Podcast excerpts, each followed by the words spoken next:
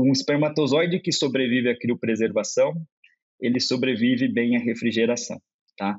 Então, é um bom mecanismo para você realmente descobrir os, espermato os super espermatozoides, né? Que estão presentes num ejaculado, tá? Esse é o meu pensamento, né? Isso é uma coisa importante. Segundo, sêmen criopreservado. Em que momento que ele seria muito bem aplicado e poderia expandir para comercial, parte comercial?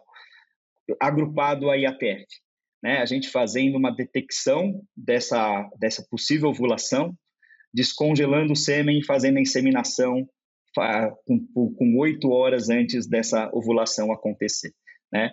Como eu disse para você, eu tive alguns equipamentos que eu utilizei, desses é, detectores de bioimpedância, que conseguiram verificar, né? Mas é trabalho ainda bem superficial, eu teria que replicar isso muito mais, né? Mas que foram capazes de ver o momento da ovulação na fêmea suína, né? Então a gente já fala, puxa, talvez possa ser utilizado, né?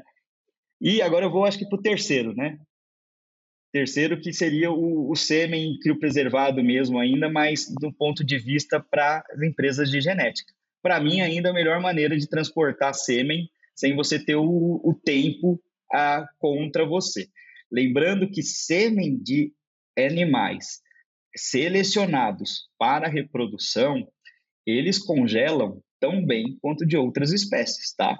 Eu já tive o prazer de ver sêmens é, é, é, partidas, ejaculados congelados com mais de 75%, 80% de motilidade pós-descongelação, tá? Então, isso é possível de acontecer, né? Então, a gente tem aí o fator ejaculado e o fator cachaço, né? Então, a gente tem animais que suportam bem a esse processo.